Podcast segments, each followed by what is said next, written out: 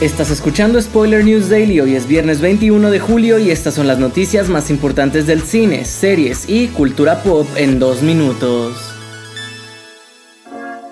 En 1973 el mundo quedó paralizado por el estreno de El Exorcista de William Friedkin, que marcó un antes y un después en el género de terror y traumó a gran parte de la población. Este éxito le produjo varias secuelas, unas pasables, otras promedio y algunas bastante olvidables, inclusive también una serie. Pero ahora en la era de los remakes y secuelas tardías han llegado los primeros pósters de El Exorcista Creyentes.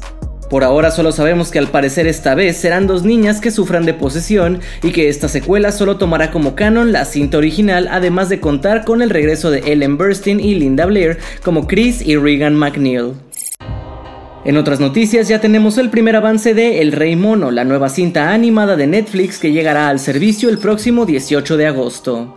La película nos cuenta la historia de Sun Wukong, un poderoso y algo egocéntrico mono que se lanzará a la aventura acompañado de su bastón mágico y una joven aldeana que le ayudarán a vencer a 100 demonios y al Rey Dragón. Por el tráiler parece que contará con un humor similar al de Kung Fu Panda y vale la pena contarles que se basa en la leyenda china Viaje al Oeste, en la que también se basa Dragon Ball.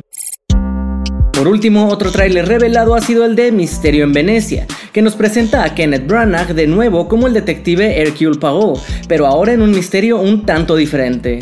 A diferencia de Asesinato en el Oriente Express y Muerte en el Nilo, donde los asesinatos tenían connotaciones criminales o económicas, esta vez veremos al detective tratar de resolver un misterio que parece entrar en lo sobrenatural.